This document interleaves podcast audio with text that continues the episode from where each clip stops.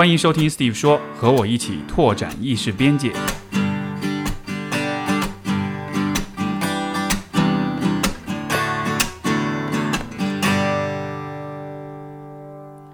欢迎收听 Steve 说，本期节目是听众来信的问答，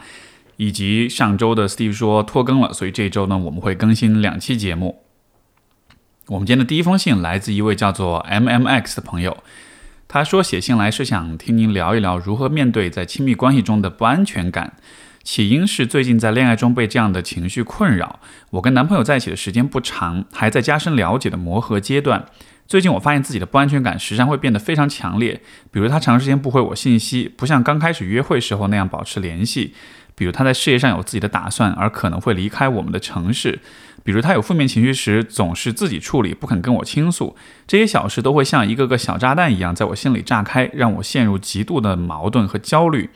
一方面，我认为成熟的恋爱关系中，大家都应该有自己的空间。我也希望他能去做自己喜欢的工作，但另外一方面，他大概不在乎我的感受，我们大概没法长久。这样的想法时刻在让我感到折磨。跟他了解想法的时候，他会认为我想太多了。他并没有不在意我的感受。至于异地，也是还没有发生的事情，啊，没有发生就不需要去担忧。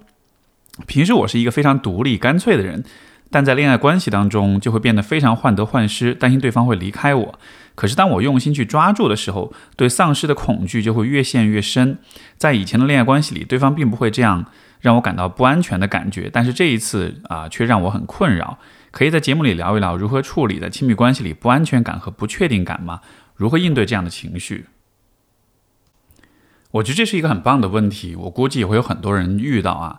啊，我想分享大约。也许三个不同的理解角度吧，因为安全感的问题其实很复杂，也跟很多因素有关系。就它不是一个啊可以通过某一个单一的方法或者角度去完全解释的问题。实际上，任何心理的问题其实都是这样的，没有任何一个心理方面的问题是可以有单一的解释角度的。所以，呃，像我一直以来在做的这样一个事情，就是在节目当中去为大家从不同角度去解读一个常见的现象。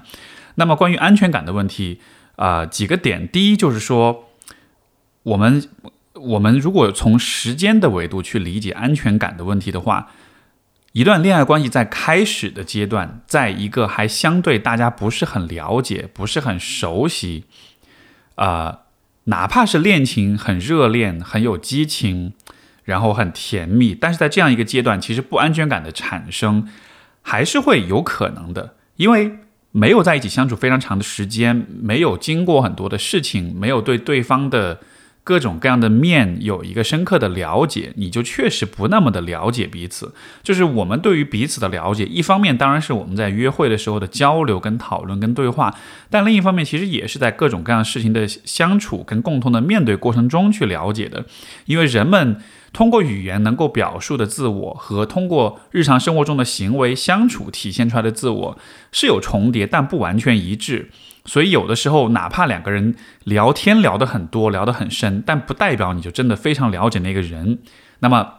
在这样一个情况之下，你们的关系刚刚开始没有很长的时间的话，会感到不安全感。我觉得其实这非常的能够理解，也非常的正常。没有一段关系是一上来就非常有安全感的，可能是一开始啊，我们度过那个初期的不安全感和不了解，可能很多人在那个阶段呢，因为很热恋，因为有很多的情感，有很多荷尔蒙的迸发，所以说好像我们会有点忽视那种感觉。然后，但是当那种热恋的感觉慢慢消退了之后，这个不安全感就会慢慢的浮现出来，然后我们就会觉得，哎呀，是不是我自己太缺乏安全感？我觉得在这个意义上来说，不是，其实只是一开始你就不了解对方，这个安全感。一直都没有建立起来，所以说呢，啊，呃随着关系的推进，随着那个热恋期的温度逐渐降下来的话，会产生一些不安全的感觉。我是鼓励你去接受，就是说我有可能，我们的关系有可能需要有这么一个过渡的一个过程。你像我自己的，啊，我跟我我跟我太太的关系，在就是可能。大概在一年左右的时候，是我们的不安全感达到比较顶峰的阶段。因为前面的大半年可能是比较激情热恋的阶段，但是降温之后开始有不安全感出来。然后，但是再到了可能两年、两年半左右，那个安全感又会重新的回升。这个回升不是因为说，呃，我们两个好像内心都经历了很大的成长跟变化，然后一下子就变得更加安全了，而是在相当程度上，真的是因为两个人相处久了，一起经历的事情多了，我们真的了解到了说，诶，遇到一些状况，对方会是什么样的一个反应？遇到矛盾冲突，对方会怎么样和我一起去，呃，调整、去调节？包括这个过程中，两个人本身也有一些磨合，也有一些就是我们调整自己、改变自己去配合对方这样的一个过程。所以说，啊，我觉得不安全感在关系里产生的时候。不用完全把它解读为是自己的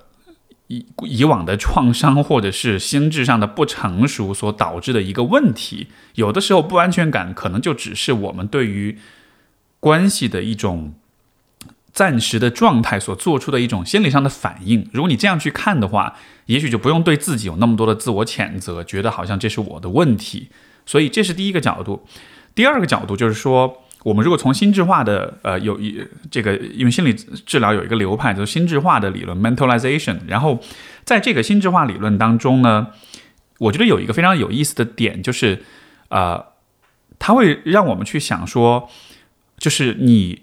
觉得在别人心目中你是一个怎么样的形象？这个是一个我们会去有意识的构建的想象。说的有点绕哈，就是比如说在恋爱关系当中，比如说对于这个写信来信的这位朋友。啊，当就是他长时间不回你信息的时候，这个时候你其实会对他心目中看待你的方式有一个想象，就是如果对方长时间不回我信息，我就会想象对方不回我信息是因为他觉得我没有那么重要。那么你看，这个时候你的你构建出来的想象就是对方长时间不回信息，他背后的那个想象是他没有那么的重视你，所以我们是会把。啊，这个想象安放到对方的脑子里去的，但问题是，这个其实是我们自己的一个想象。所以，如果你的这种就是啊，对他人对自己的这个想象，这说的真的很绕啊。就是你，如果你构建出来的他人对你的那个想象啊比较负面的话，那么他做任何的事情，尤其是稍微让你感到不安的事情，就会和这个想象混混合在一起。然后就会引发出一些非常负面、非常糟糕的一些想法出来，比如在生活中，其实也经常有这样的情况。我们面对同事也好，面对朋友也好，如果我们对于别人对我们的看法的那种想象本身就是负面的，呃，我们总是会去想象，比如说别人是不喜欢我们的，别人是讨厌我们的，别人是觉得我们没有价值的。如果你本身就预设的这样一种想象，那么当别人做任何事情的时候，你都会把这个想象和呃对方的那些行为。套用在一起，捆绑在一起，然后你就会想说啊，看我本来就觉得别人是不喜欢我的，现在当别人不回我信息，或者是呃说话的时候没有给我好脸色的时候，就就证明了这种想象。但问题就是，这一切解读的最开始，其实不是别人真的这么看待你，而是说你自己脑海中对对方对你的看法有了一个负面的预设，然后你才会去以负面的角度去解读，所以。这一个点当中引出来的，我觉得可以去做的一件事情，就是你其实可以去反思，去问问看你自己，就是去觉察一下，当你感到不安全的时候，这个时候你对于对方心目中是怎么看待你的，有怎样的想象？因为实际上你并不了解对方心目中是怎么看待你的，但是你所脑补的、你所构建的那样一个形象，它是什么样子的？那个样子是否合理？是否接近你自己的样子？包括你也可以和对方通过交流去了解，就是对方实际上是怎么想你的。比如说他长时间不回信息，你可以和他有一个讨讨论，就是当你啊看到我的信息，但你没有回的时候，这个时候你心里面是怎么想我的？你是基于什么样的一种考虑，你就没有回回复我的信息？通过这样一种和对方去去对证的方式，去调整你的那个想象，因为很多时候啊，人们会容易陷入这样的一个。一个漩涡当中，就是我们想象别人心目中对我们的印象很糟糕，然后我们看到别人的行为之后，就会觉得感受到来自对方的敌意或者是不喜欢，然后这样子的话，我们就更加的不会和对方去交流去对话，因为缺乏交流，我们就更加的相信自己的那个想象是真实的。这种想象在互动当中，因为各种各样的小细节不断的被强化，到了最后就形成一个状况，你。觉得对别人很不喜欢你，然后这种不喜欢你又让你和别人没有交流，没有交流就导致你更加确认你的这种不喜欢的想象是真实的，然后这个整个逻辑就自洽了，你就你就完全陷入到自己的一个呃可以自圆其说的这样一个想象当中，你就没有办法真的通过实际的真实的对话去调整、去改变这种想象了。所以这是我觉得特别特别值得做的一件事情，尤其在亲密关系当中，我们一直说两个人之间应该有许多的沟通。这个沟通从这个层面来说，它其实就是这样的：我们通过沟通去改变自己对别人心目中。自己的那个形象的这样一种看法，所以这个是啊不安全感第二个角度。然后第三个角度，我觉得就可能稍微老生常谈一点，但就是说这种不安全感，有的时候它不一定是当下这个关系的不安全感，有的时候这种不安全感可能是由过去的某一些经历啊所造成的。但是呢，过去的那些经历，我们可能没有办法，就是暂时没有办法去直面它，或者说去把它。啊，放到这个意识的层面当中去思考、去看待它。然后呢，我们会把这种，比如说你曾经的生活当中有过一些被别人背叛、被别人抛弃，或者是被别人威胁要离开你等等这样的一些很糟糕的经历，这些经历在心中留下了伤疤、留下了伤痕。然后这些伤痕你没有办法去直面它，但是那个感受、那个痛的感觉是在的。那么当这个痛的感觉出来的时候，你怎么处理它呢？一种处理方式是直面这个痛的来源，但是很多时候你可能不敢这么做。那么更多的时候，我们就会把这种痛的感觉归结在其他一些看似有关系的事情上面。所以直白一点讲，就是我们经常会说，比如说一个人原生家庭不幸福，他走到亲密关系当中，也会经常容易有不安全的感觉，对吧？从刚才我所讲这个角度来说，其实就解释为什么有这样一个状况。如果你在原生家庭当中，或者你在以往的人际关系当中经历过一些创伤的话，但这些创伤没有去把它理清楚，没有去把它化解开来，那么它持续给你带来的情感上的疼痛感，就很容易被你给啊挪用，或者说是给重新的安放到当下的一些事情上面去，就有点像是。你心里面那个很那个伤痛的感觉，本来他是渴望被你看见，他是渴望被你关怀照料的。但是你不去照料他的话，那种伤痛的感觉就会让你去注意到一些类似的一些事情，比如说现在的男朋友是怎么对我，他是怎么样对我，不是很热情或者有些冷落，就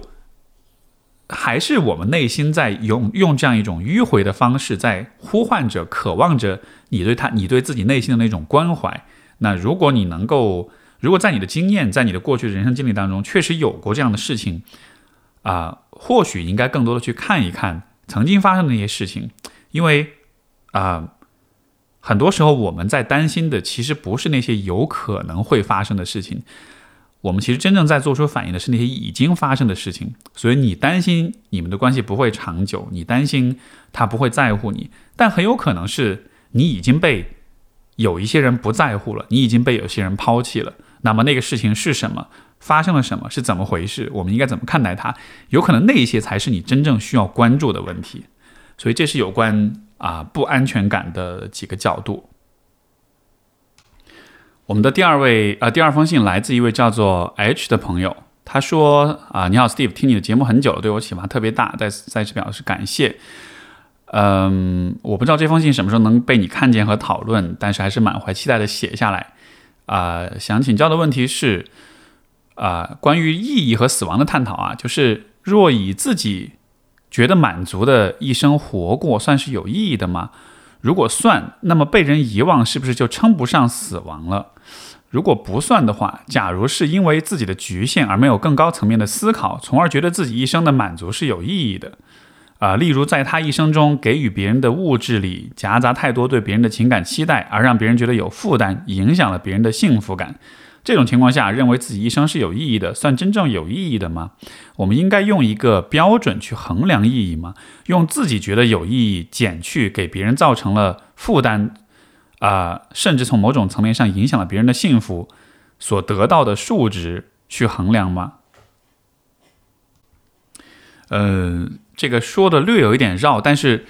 我大概理解这位朋友的意思，其实就是说，当我们在考虑人生意义的时候，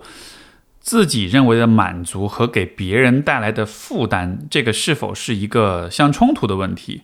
如果不考虑给别人的影响，我们只考虑自己满足的话，那么好像只要自己过得开心就行，对吧？但如果我们自己觉得满足的同时，给别人带去带去了负担，那么是不是意味着我们存在的意义是需要有这么一个呃，相当于是做减法的过程，就是自己觉得意义，呃，觉得的意义减去别人带来的负担，或者是给别人带来的影响，最后得到的数值才是有意义的。其实。呃，这个是个很有趣的问题。我觉得这似乎是在讨论自我和社会之间的一种关系，就是意义这件事情，它到底是一个完全以自我为中心的思考，还是说它必须要去加入到一个社会的语境当中去讨论？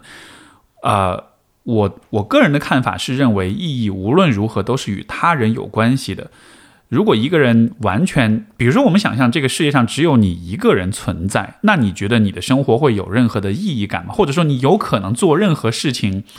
是会让你觉得有意义的吗？因为如果这个世界上只有一个人存在的话，你就活着死掉，然后你的生与死没有任何人了解和知道，你存在过这件事情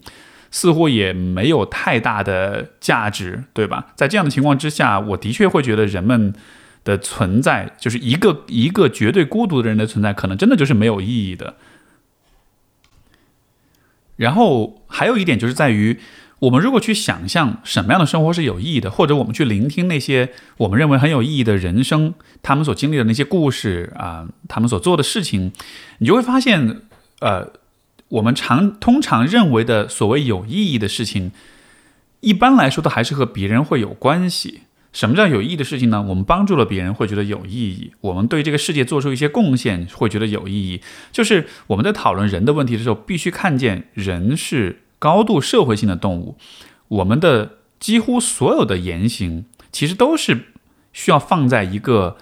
啊社会关系的语境当中去理解的。我们我们做的，应该说几乎所有的事情，都多多少少和别人有关系。所以，如果完全跳脱这样一种社会性，去考虑自己的人生意义，去认为说只要自己满足，那就算有意义，就是这样，就是这样的一个讨论，我觉得会有点绝对化，他有点把一个人放在了一个社会的真空当中去看，所以在这个语境之下讨论的意义，虽然逻辑上来说可能是成立的，但在现实当中，我不确定我们是否真的有可能找到这样子的呃意义吧。就换句话来说，如果一个人真的完全只以自己是否满足，来判断自己的人生有意义的话，我的猜测是，可能他所指的，就这个人所定义的那个满足，其实也很难真的跳脱出和他人的关系。如果满足只是看自己的满足的话，个人的满足其实非常容易有啊。你只要就是你吃饱睡足，你满足你的生理的欲望的话，我觉得这就算个人意义上的满足了，对吧？但是。人是更为复杂的动物，我们不只是像动物那样有基本的生理需求，我们也有心理的需求。而人的心理需求是哪些呢？连接感、安全感、归属感，嗯，被爱，然后亲密，包括被触摸、被抚摸。所以你看到了从生理到心理层面的需求，当上升到了心理层面的时候，这些需求的满足就已经和他人有非常强的关系了。在这样的情况之下，我们的满足就一定是会需要。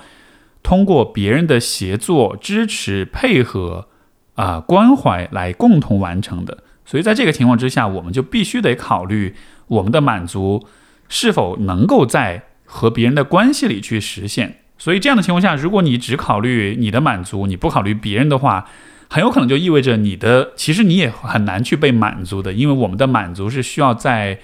与他人的合作当中去完成的。当然，也也有一种可能更极端的一种方式，就是也许一个人可以，嗯，让自己尽可能不去和他人有连接，让自己尽可能只是为自己活着，以一种非常非常自我为中心的方式活着。我觉得这样子的话呢，或许对于这个人来说，他就可以不在乎别人，他给别人带来什么样的影响，他就可以只考虑他自己的啊幸福感、自己的满足感了。可是，我觉得如果一个人要达到这样一种状态，可能需要做出一个相当大的牺牲，就是他其实是需要牺牲他所有的那些社会性的需求，对于亲密的需求，对于连接，对于归属的需求对于归属的需求，就他必须放下和放弃这些需求，他才有可能完全的只为他自己活着。所以，如果他真的选择这么做的话，一方面当然是那些可以独立完成的需求呢，肯定是会被完完整的百分之百的满足。但是另外一个方面，就是你本来有一些可以满足的东西，你去放弃它了，你不再试图去满足它了，这算是一种满足，还算是一种丧失呢？啊，我个人是觉得这这个也许说不上是一种满足，这更像是一种妥协，就是你为了满足其自己的一些个人的需求而放弃或者完全的否定了你另外的一些需求，这有点像是一个低配版的人生那种感觉。我只看我自己，我不看别人。所以从这样的一些角度来说，我会觉得也许这个啊，就是人活着的意义的这个问题。它不应该是一个自己的觉得有意义和别人的负担之间的一种对立。我觉得这两件事情不应该是矛盾的，不应该是一个零和游戏的感觉，而应该是说我存在的意义感本身就包含了让别人更加幸福，让别人更开心，同时也多少能让我自己开心吧。就是这样一种，应该是有一种互惠的一个部分在里边的。所以应该是不是做减法？我觉得应该是做加法，就是我自己觉得有意义，加上。我通过给别人创造幸福、创造价值所带来的更多的意义感，然后这可能才是一个人啊一生意义的衡量的标准吧。所以这是一个很有趣的问题。我们的下一封信啊，来自我们就叫他乌云好了。然后对啊，乌云说他今年二十七岁，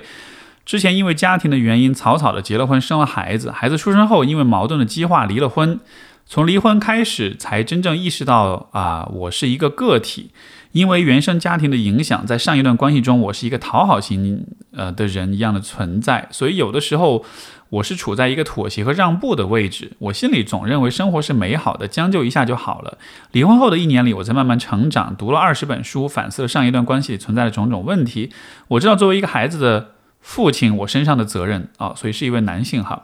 啊，我也很愧疚，未经孩子允许，为了。我满足家庭传宗接代的私心，把他带到这个世界上来遭受这些苦难，只能在以后的日子里让他感受到我对他的爱，精神上去培养他独立思考，经济上给予支援，别让他像我一样有这么大的试错成本，尽到我作为一个父亲的责任。啊，我现在的困惑是，经过这一年的成长和自我提升，我想重新开始一段亲密关系。我很坦诚地向别人说出我的真实情况，但是别人一听到离异有孩子，就直接拒绝了。最近通过亲戚认识了一个女孩子，身边的人都建议我先不要说我的婚史，等到一定程度那个女孩知道之后，并且来质问我的时候再说出来。我不想当一个骗子，心里非常矛盾。希望您帮我分析一下这个困惑，或许有可能我在我会在成长的过程中得到自己的答案。节目里说的话有点俗套的话，就是 follow your heart，跟随你的内心哈，所以。是这样的，然后我反思我的问题，在上一段关系中，我有时会回避，心里没有主见，就像鸵鸟一样。我背着我父母给啊呃用他们给我买的全款房子抵押贷款给我前妻家里用，还有二十万现啊没还，现在他家也不承认也不还了。然后离婚的原因呢，是因为我一直在忙店里的事情，孩子妈妈孕期不怎么运动和和不健康的饮食导致胎儿无法顺产。但孩子妈妈和前岳母一直坚持顺产，预产期超过七天，孩子啊胎心监护啊情况不好，还是坚持要顺产。然后娘俩在医院里指责医生没良心赚黑心钱，因为剖腹产比顺产要贵八千。后来情况危急，孩子剖腹产出生，因为错过最佳顺产时间，导致四肢有其中有三只有呈现内沟的情况，伴随着羊水浑浊导致的重感染。我把孩子送到地级市医院儿童医院抢救。啊，在儿童 ICU 住了九天，回家本以为回家好好过日子，呃，月子期间也请了一个月嫂，想着能缓冲一下矛盾。后来我按照医嘱带着孩子准备去复查，啊，前妻和前岳母死活不肯，歇斯底里，发了疯一样不让我抱孩子去复查，然后开始骂地级市医院的医生没良心、没医德，就想骗钱。庆幸的是，孩子的身体恢复了正常，生孩子花的所有的钱都是我家的钱，我挺感谢。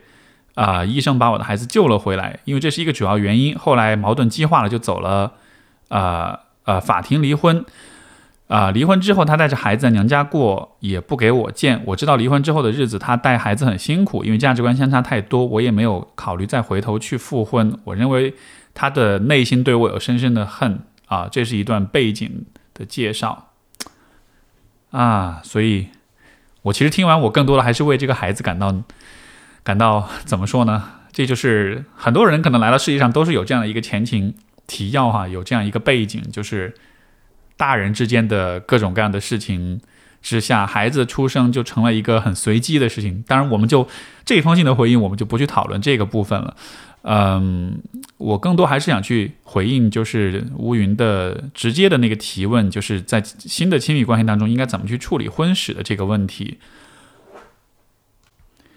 其实，我们国家的离婚率越来越高啊，我觉得以后有越来越多的人会带着。过往的婚史去交往新的对象，所以这样的一个啊现象，我觉得会越来越普遍。我觉得大家对于离婚人士的这个身份的理解，可能也会越来越接纳，所以这不会是一个一直都很负面的一个啊身份。然后，但是就是说，在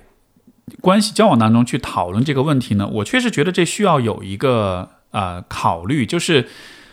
如果你在告诉对方你有过以往的婚史的时候。如果你们的关系确实没有特别熟悉的话，在这样的情况之下，对方可能也不太有那个立场或者是那个勇气去更进一步的了解到底发生了什么。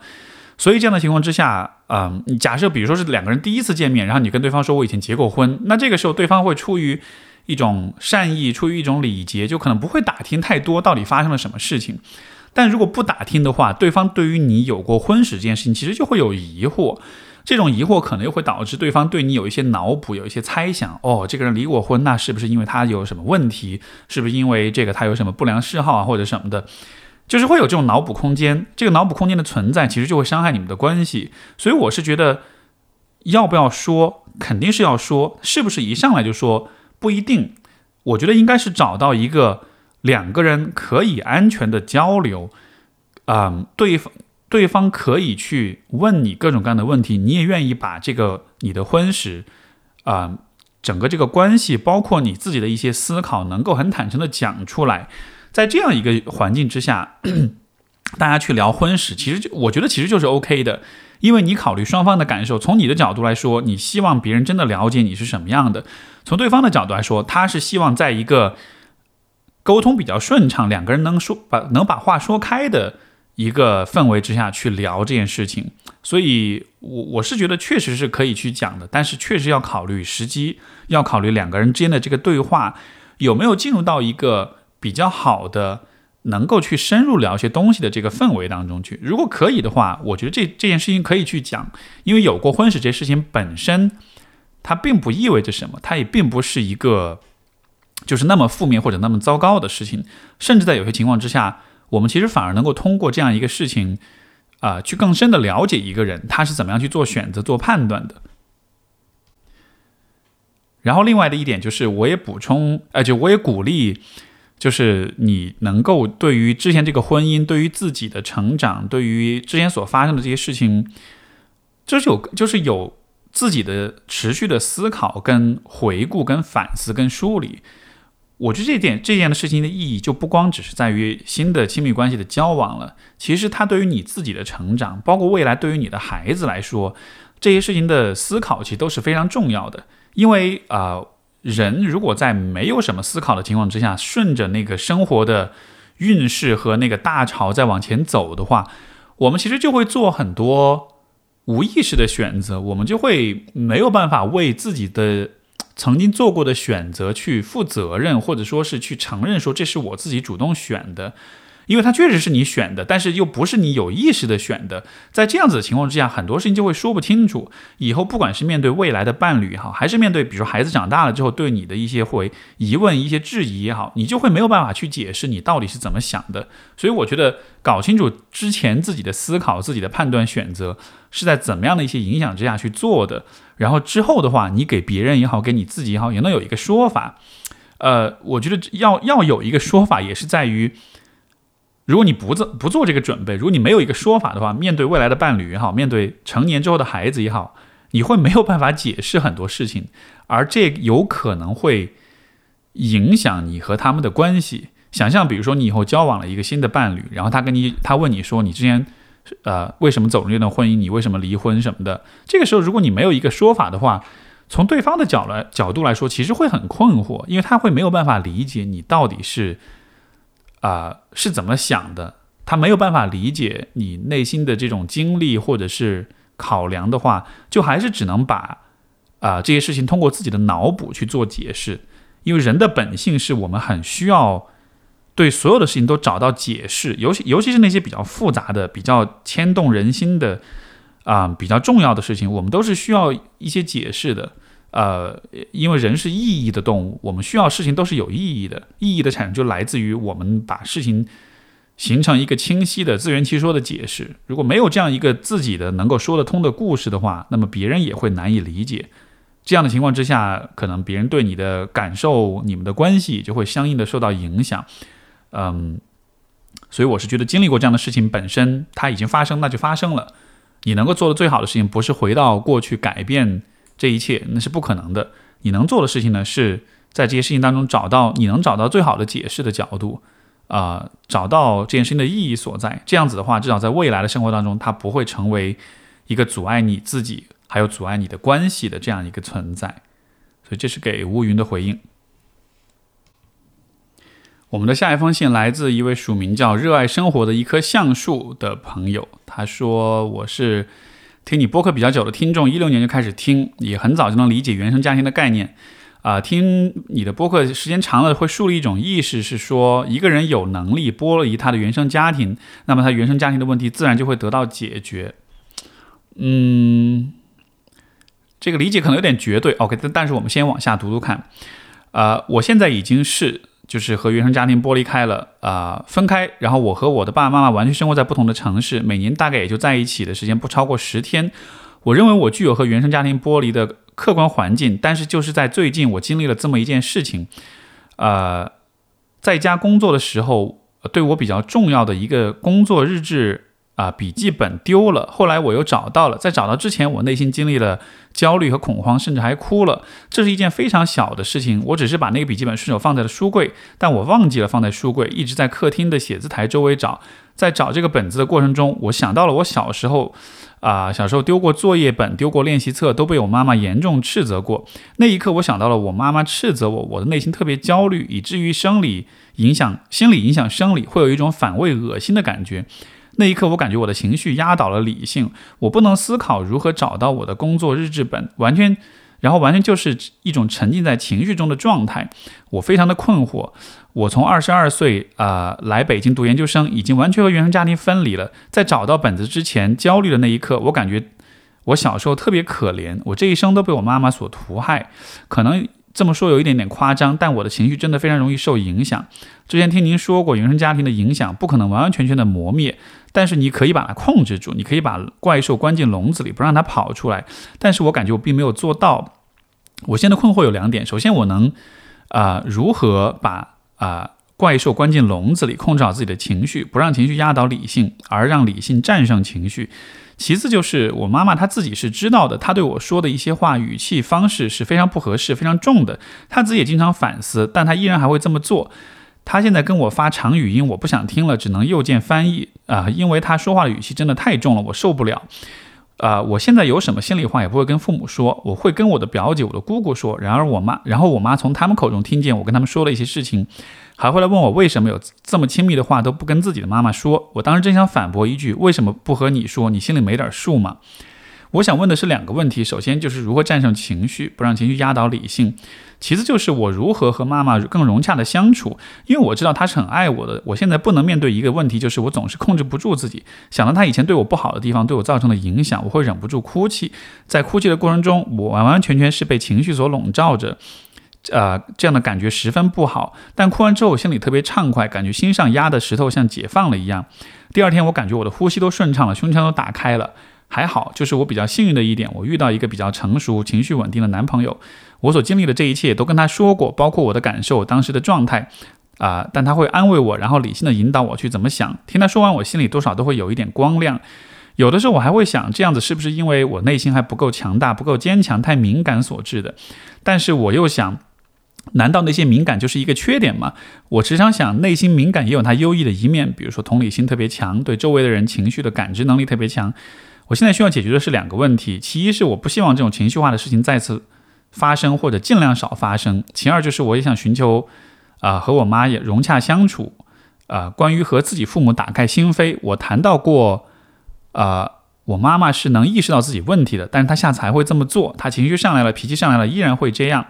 然后我去翻他的人生经历，去想他成长时，其实我多多少少也会理解他。这种理解是完全是一种高高在上的理解。我想他的生活条件没有我好，物质条件没有我好，所以他脾气暴躁。他年轻的时候受过婆婆的压迫，他对自己的个人生活是没有很强的掌控的。那个时候幼小的我出生了，只能掌控我的人生。哎，我真可怜。嗯，好，是这样的一个分享。呃。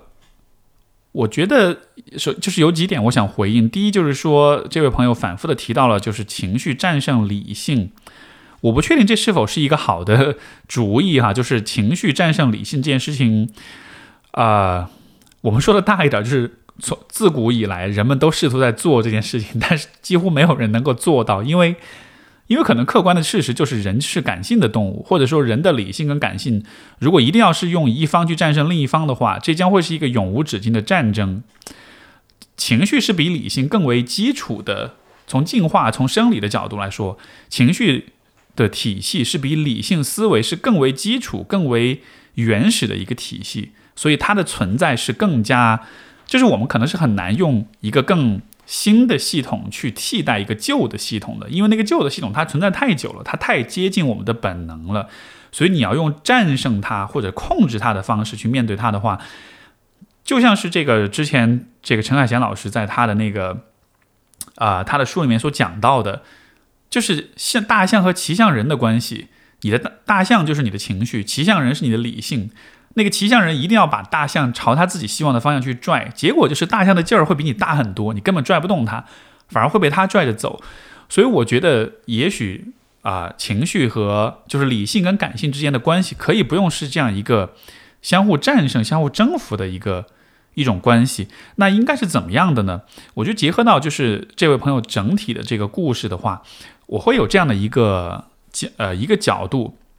因为你提到你小时候，比如说找作业本会被妈妈训斥，或者说任何的小事情都会被你妈妈训斥，所以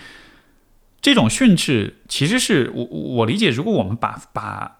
这种训斥放在两个人的关系当中，就不是妈妈和女儿，而是两个人的关系当中的话，这其实可能是一种很不尊重的行为，就是我对你表达出攻击性，表达出不尊重，包括呃你犯错误的时候，我没有客观的看这个问题，而是对你进行无端的指责，就这样的行为本身。我们站在旁人的角度来看，其实是很冒犯人，是让人很不爽的，而且有可能是让人感到很愤怒的。可是呢，因为你小时候，因为你要依赖你的父母生活，啊，所以你就没有办法向他表达这种愤怒。这个困境，就这个局面，实际上是应该是每一个小孩子都会经历的。就是我们在很小的时候，我们在依赖父母的时候，那个时候我们没有办法直接的向父母表达愤怒跟不满。长大了，我们可以了，所以我们可以远离他们，我们可以或者跟他们发火，跟他们吵架，或者是呃，像这个呃这位来信的朋友自己心里面想的就是不和你说，你心里没点数吗？实际上你有很多的对他的这种攻击性，对不对？呃，包括和他们每年不见面不超过十天，其实我理解这样的一些行为，这样一些想法背后其实都是愤怒。今天的你成年了，你可以这么去做了。但是你在小的时候，你是不可能这么去做的。你不可能在六岁的时候离开你的父母独自生活，或者是直接冲着你妈说：“我不跟你亲近，你没点数吗？”我们不可能这么做。那你应该怎么办呢？我心里有愤怒，我很不开心，但同时我又不敢表达。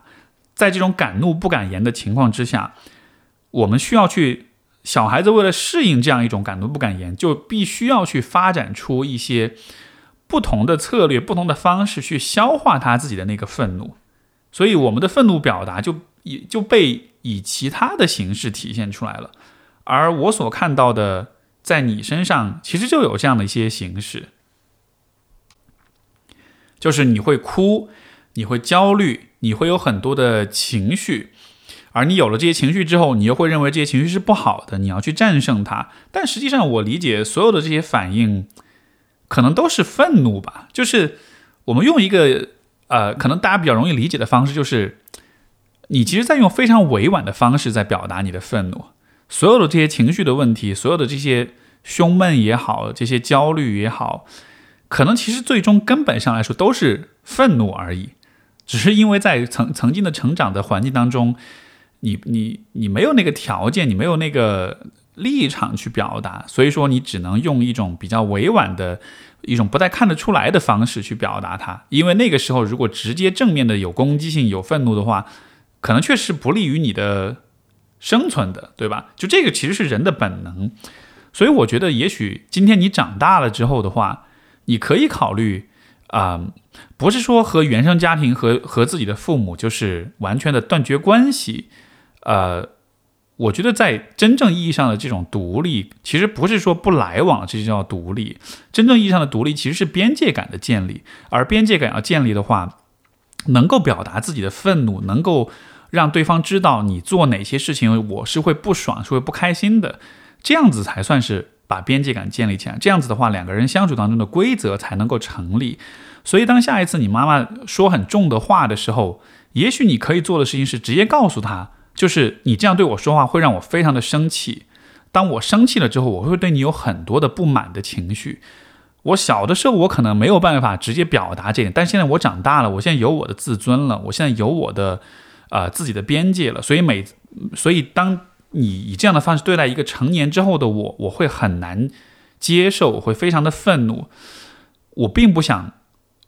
恨你，我并不想让我觉得我是对你是很厌恶的一种感觉。但是你需要知道，每次你这么做的时候，都会增加我心中对你的那种愤怒感，那种不想要理你，那种想要想要反击你，想要甚至想要伤害你那样一种想法。我需要让你知道，你这么做是会带来这样一个结果的。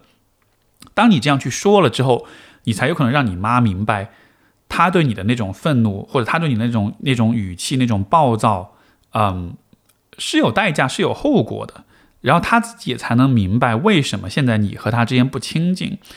因为你站在你妈的角度来想，如果你的孩子一直就不表达愤怒，他一直看上去好像每次骂了他，说了狠话之后，他好像就默默的就接受了，然后呢也没有什么反应，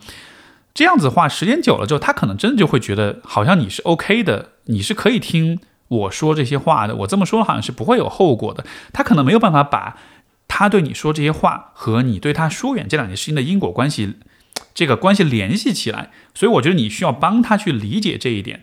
然后他才知道说，OK，如果以后我还要继续跟我的孩子保持好的关系，我可能就需要注意一下我说话的方式。如果还不注意的话，那么以后我孩子就会越来越疏远我，我以后就会，也许是孤独终老或者什么的。有了这样一个因果关系的建立之后，他也才会有更，就是更。明显的一个理由要去控制他自己的脾气，所以也许以这样一个方式去看待这个问题，你可能会找到更好一些的啊处理方式。好，所以这是这封信。好，我们的下一封信来自一个啊这位朋友，他说自己是一个敏感的人，然后。啊，听播客半年多，今天终于写下第一封信。听您在播客中提到类似家庭关系和睦的维护者这样的概念，让我对自身有了很多思考。由于疫情的原因，哦，这封信是二零年的三月份写的。我现在 这个信真的堆了很多啊。由于疫情的原因，这次。这次是几年来在家中待的最久的一次。这一阵家人产生过几次矛盾，每次家人产生矛盾时，我总会觉得周边的空气都变得沉重起来，从四面八方压得我喘不过气，也让我无法专心做事，心里总想着我能够做些什么，并且充满了压抑。有什么时候我尝呃我尝试着用播客中听到的方法，从书中读到的沟通方式等去缓和大家的关系，呃，但往往起不到很好的效果。最终往往是过几天就当做无事发生。有时我会向家人诚恳地表达我的感受，会被说呃想太多之类的话。也正因此，我总觉得不在家的时候看不见听不到，好像什么都没有发生的感觉真好。但那只是在欺骗自己罢了。想问问 Steve 老师，怎么能够把自己的心理建设好，不受这一类事情的影响？呃，所以我的理解，这位朋友就是可能比较习惯或者比较倾向于去缓和家庭关系当中的这些矛盾。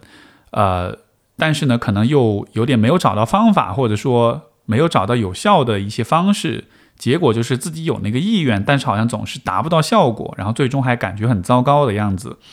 这个地方我觉得有两个可以思考的角度。第一就是你为什么要去试着去维护这种关系？就你背后的动机是什么？呃，我之前确实提到过，就是家庭关系的维护者这样的概念，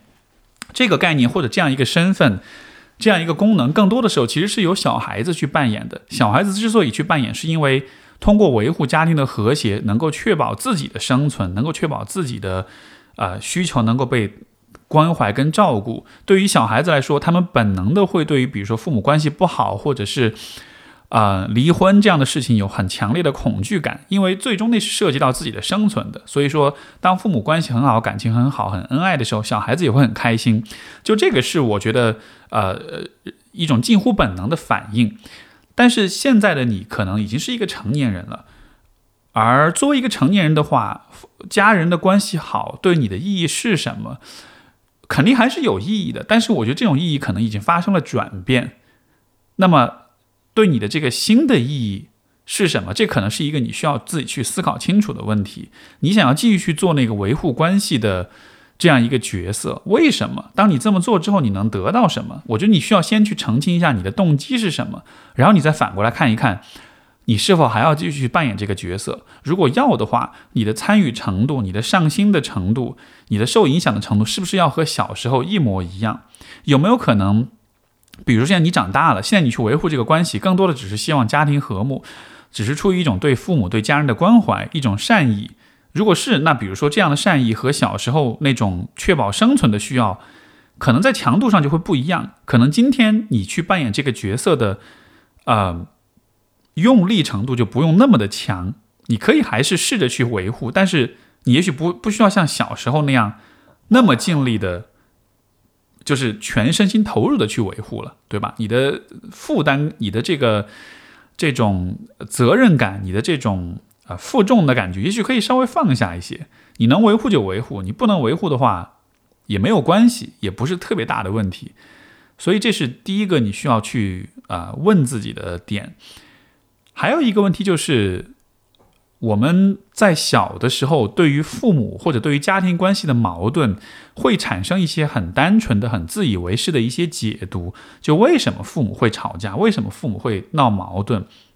很多时候，因为小孩子会觉得是因为自己的缘故，父母才会吵架。然后，实际上很多人确实带着这样一种认知一直长大，所以有可能也是因为。我不知道这位朋友有没有这样的一个认知，但是很多时候也是因为有这样一个认知，有这样一种自责，我们才觉得自己需要一直去负责，去调和父母的矛盾，调和家庭关系的矛盾。但是事实就是，因为就是我们对于这个家庭的了解和参与，是从我们很小的时候开始的，是从我们认知很单纯、很简单、很无知的状况下开始的，所以我们对于这个关系为什么是这样的，其实会有很多的不了解，会有很多的盲点。会有很多错误的、过度单纯的解读，包括我们对于这个关系的维护、调节和修复，也会有很多很单纯的解读。这什么意思呢？就是很多很多很多很多人成长经历中都有这样一个，都会有这样一个事情，就是小时候一直看着爸妈吵，然后吵完之后，你就会觉得说：“哎呀，你们这么不开心，你们干嘛不离婚呢？你们离了婚，大家就都开心了嘛。”干嘛还要一一直在一块生活呢？我估计几乎所有的爸妈关系不好的孩子，可能都有过这样的想法。但是这个在我看来，其实就是一个很单纯的理解，就是只要吵就应该离婚。但是对于小孩子来说，他可能没办法理解，就是有的时候争吵是必要的，有的时候争吵反而是一种更坦诚的沟通，有的时候我们反而是通过争吵在化解或者是在啊解决一些。不争吵的时候比较难解决的一些问题，所以不是所有的争吵都是完全一模一样的。但对于小孩子来说，他没有办法理解不同的争吵之间的区别，他没有办法理解争吵背后的这种更微妙、更复杂的人际关系的动力。所以结果就是他会觉得矛盾、冲突、争吵就是一个绝对意义上的不好的事情。呃，所以放在这个朋友的所写的信当中，其实我也看到类似的情况，就是。家里关系这个呃，想自己想要做点什么去缓和大家关系，但是起不到好很好的作用。然后过几天就是这个事情自然而然自己就过去了，就好像没有什么事，就是没就好像什么事儿都没有发生过一样。然后这个时候你再去表达你的感受，家人会说你想太多之类的。我觉得某种意义上可能不是说你想太多，但是可能你确实没有理解到对于你的家人来说，有可能他们已经找到了一种去承受和去修复关系的方式。这种方式呢，它也许不是最好的，但它可能已经在许多年以来一直都管用，它一直都能够起到一个维护家庭关系的方以呃这样一个功能。而这个方式有可能就是忘掉它，或者有可能就是呃大事化小，小事化了，或者是其他的一些方式吧。这样的方式的存在，对于你的家人来说，可能就是也许十几年、几十年以来一直都是管用的。这个时候，如果你再试着去额外的加入一些新的方法，比如说沟通呀，比如说坦诚的表达感受，我觉得确实有可能会让家人觉得这是多此一举，或者说你其实是在引入一种呃新的方法，而这种新的方法是否会管用，是否会打破原有的平衡，可能你就不一定考虑到了这个问题。在这样的情况之下，家人会。比较抵触或者不接纳你的方法，我觉得也就是有原因的，因为他们已经找到了一个一直以来都管用的方法。他们一直以来都虽然争吵矛盾，但是大家还在一起，大家没有彻底的分开，对吧？所以说明他们已经建立了某种稳态、某种平衡。这个时候，你是否一定要去通过打破这种平衡，来满足自己想要做点什么的那种欲望呢？我觉得这也是一个你需要去问你自己的一个事情。所以啊，我们在看待家庭问题的时候，都会有这样一个比较天真的出发点。但是啊，当你真正，比如说有一天你结了婚，你开始运营一个家庭，你开始经营一段关婚姻关系的时候，当你看到那些复杂性之后，或许你也才能够真正理解这一切是怎么回事，你才真正知道跟一个人长期的相处，或者跟自己的家人啊在一起长期相处的话。有的时候可能确实没有那么完美的方式，但是当我们找到了足够好的方式的时候，也许就 OK 了。所以可能对于你家人来说，他们的是带着这样一个心态在看待家庭关系。而如果你的目标是希望那种实现那种特别亲近、特别美好，大家在情感上流动特别充分跟自由的状态的话，嗯，或许去找愿意和你一起这么做的人会更会更好一些。或许要去改变家人，把他们变成这个样子，是一个比较难的事情。所以，如果带着这样一种心态，也许你看家庭问题，可能心态会放松一点吧，至少不会那么强求一些事情的发生。好的，这就是我们今天的节目。今天几封来信都都蛮有意思的，提出一些很棒的问题，也希望这些回复给大家有所帮助。好，我们这期节目就到这儿，感谢各位收听，我们就下次再见，拜拜。Thank you.